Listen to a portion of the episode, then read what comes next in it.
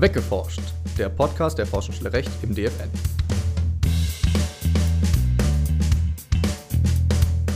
Hallo und herzlich willkommen zu einer neuen Ausgabe von Weggeforscht. Heute am Mikrofon sind für Sie mein Kollege Marc-Philipp Geiselmann und ich, Nikolas John. Auch von mir ein herzliches Willkommen. Ja, in der heutigen Folge haben diejenigen von Ihnen, liebe Hörerinnen und Hörer, einen Vorteil, die unseren Infobrief schon länger aufmerksam mitverfolgen. Weil in einem Beitrag der Ausgabe von Januar 2019 des Infobriefrechts hat die Forschungsstelle Recht nämlich schon zu einem Urteil des Bundesarbeitsgerichts berichtet. In diesem Urteil kam das Gericht zu dem Schluss, dass eine Videoaufzeichnung, die trotz Verstoßes gegen datenschutzrechtliche Bestimmungen aufgenommen wurde, ein zulässiges Beweismittel sein kann. Dieses Urteil erging allerdings noch zur Rechtslage vor dem Inkrafttreten der DSGVO. Nun hat das BRG in einer aktuellen Entscheidung sich dazu geäußert, ob dies auch weiterhin möglich ist. Doch bevor wir zu dem Thema kommen, wie immer, was gibt's Neues? New York Times verklagt Microsoft und OpenAI. Vor dem Bezirksgericht Manhattan hat die New York Times gegen die Macher von ChatGPT geklagt. Der Grund dafür ist das Training der KI mit journalistischen Inhalten ohne gesonderte Einwilligung. Die New York Times verspricht sich davon Ersatz für konkret entgangene Gewinne aus ihrem Programm Wirecutter. Vereinte Nationen kurz vor der Verabschiedung der Konvention über Cyberkriminalität. Die Vereinten Nationen stehen Medienberichten zufolge kurz davor, die Konvention über Cyberkriminalität zu beschließen. Diese stößt aufgrund der langen Liste der Verbrechen, die in der Konvention genannt werden, auch auf Kritik. Es wird kritisiert, dass die weite Definition von Straftaten wie Terrorismus autoritären Staaten auch ein Vorgehen gegen Medien und zivilgesellschaftliche Organisationen ermöglichten. Ja, und damit kommen wir zum heutigen Thema der Folge, nämlich das Urteil des BAG vom 29. Juni 2023 äh, zu der Frage, ob und inwiefern datenschutzrechtswidrig erhobene Daten als Beweismittel in arbeitsrechtlichen Gerichtsverfahren gelten können. Mit was für einem Sachverhalt hat es das BAG denn in dem Fall zu tun? Also der Sachverhalt stellte sich so dar, dass ein Arbeitnehmer dabei gefilmt worden war, wie er das Werksgelände seines Arbeitgebers einer Gießerei betrat und dann kurz darauf, bevor seine Arbeitsschicht überhaupt begonnen hatte, sich schon wieder entfernt hat von seiner Arbeitsstelle und mutmaßlich nach Hause fuhr. Die Arbeitsschicht hat er sich vom Arbeitgeber aber trotzdem vergüten lassen. Der Arbeitgeber bekam daraufhin in der Folge einen anonymen Hinweis und er wertete diese Videoaufzeichnungen auf, in der zu sehen war, dass der Arbeitnehmer das Werksgelände verlassen hatte. Daraufhin kündigte er anschließend dem Arbeitnehmer außerordentlich fristlos und vier Tage später dann auch hilfsweise ordentlich. Okay, also der Arbeitnehmer wurde dabei gefilmt, wie er von Beginn seiner Schicht an das Betriebsgelände direkt wieder verließ. Das klingt ja erstmal nach einer ziemlich begründeten, fristlosen Kündigung.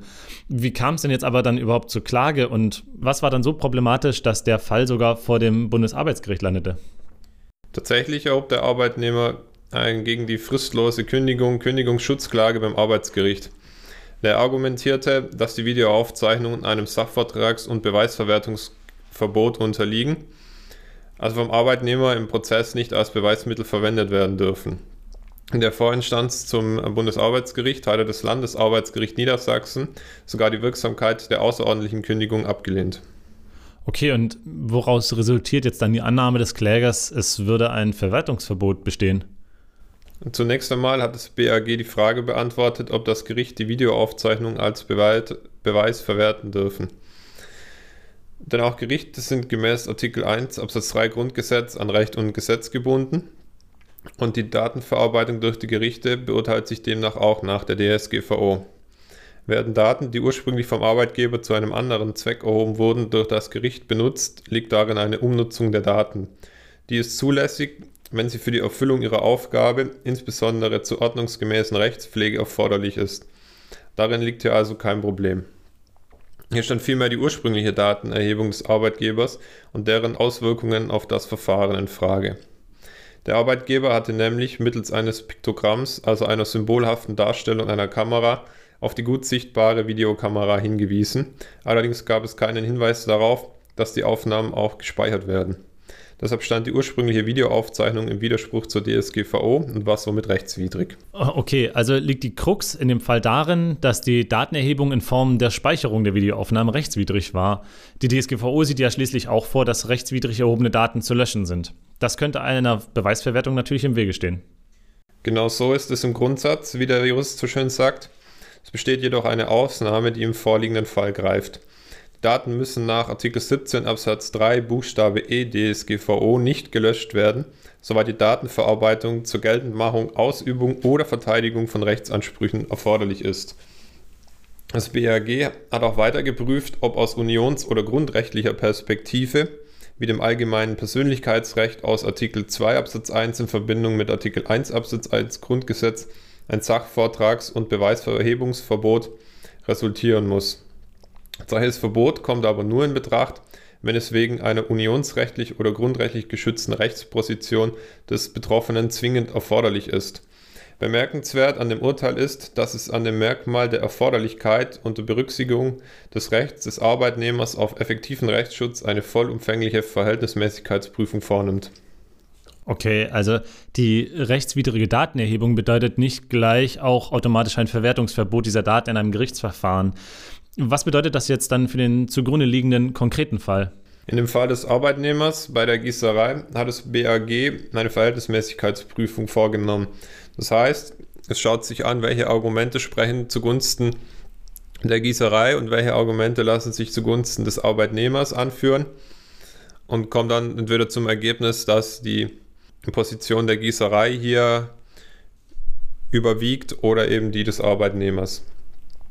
Und das BAG kam zu dem Ergebnis, dass die Position des Arbeitgebers, also der Gießerei, hier schwerer wiegt. Begründete das insbesondere damit, dass der Arbeitnehmer hier vorsätzlich seine Arbeitspflicht verletzt hat und damit, dass die Videoaufzeichnung keine schwerwiegende Verletzung des Privatlebens oder äh, dem Schutz personenbezogener Daten auf Seiten des Arbeitnehmers darstellt.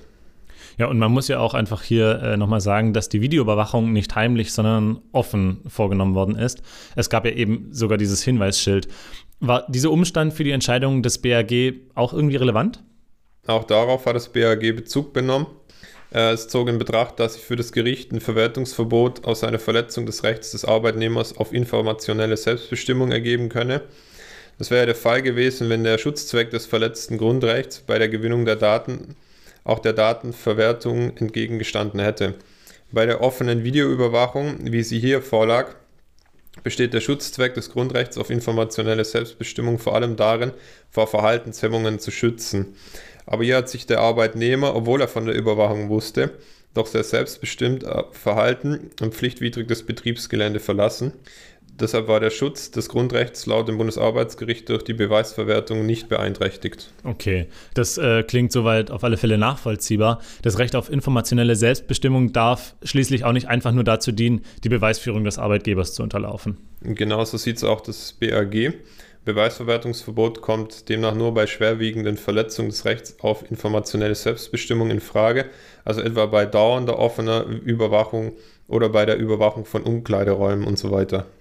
Okay, ja, das ist nachvollziehbar. Und was bedeutet jetzt dieses Urteil zukünftig für Arbeitgeber? Sollte man da jetzt am besten immer, wenn möglich, in Kündigungsschutzprozessen Videoaufzeichnungen als Beweismittel vorbringen oder lieber doch nicht? Naja, also ganz risikofrei ist das Ganze nicht, auch wenn es hier jetzt gut geklappt hat für die Gießerei muss man doch aufpassen, denn wenn Videoaufzeichnungen im Verfahren als Beweismittel verwendet werden und sich dann herausstellt, dass die Aufnahme doch keine Pflichtverletzung des Arbeitnehmers zeigt, schuldet der Arbeitgeber dem Arbeitnehmer Geldentschädigung oder immateriellen Schadensersatz. Am besten verwertet der Arbeitgeber deshalb im Gerichtsverfahren erstmal alle anderen Beweismittel, zum Beispiel Anhörungen oder Tätigkeitsprotokolle, bevor er so eine Videoaufzeichnung ins Feld führt. Und selbst danach muss die Beweisführung das Recht des Arbeitnehmers auf informationelle Selbstbestimmung überwiegen. Trotz des Urteils im vorliegenden Fall zugunsten des Arbeitnehmers ist bei der Verwendung von Videoaufzeichnungen im Gerichtsverfahren also eine gewisse Vorsicht geboten.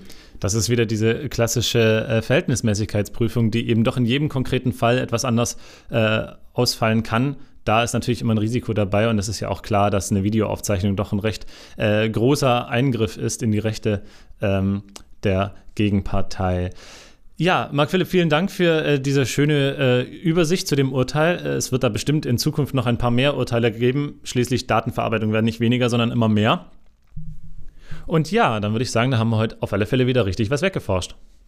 Genau, für die, die es ausführlicher interessiert, im März erscheint ein Infobrief zu diesem Urteil, in dem das Ganze noch einen, einen Ticken ausführlicher bearbeitet wurde. Ja, darauf werden wir dann, wenn es soweit ist, auch natürlich noch in den Shownotes verlinken. Und ja, dann bleibt mir gar nichts viel mehr zu sagen als Dankeschön fürs Zuhören, liebe Zuhörerinnen und Zuhörer. Und äh, wir hören uns bald wieder. Auf Wiederhören. Auf Wiederhören.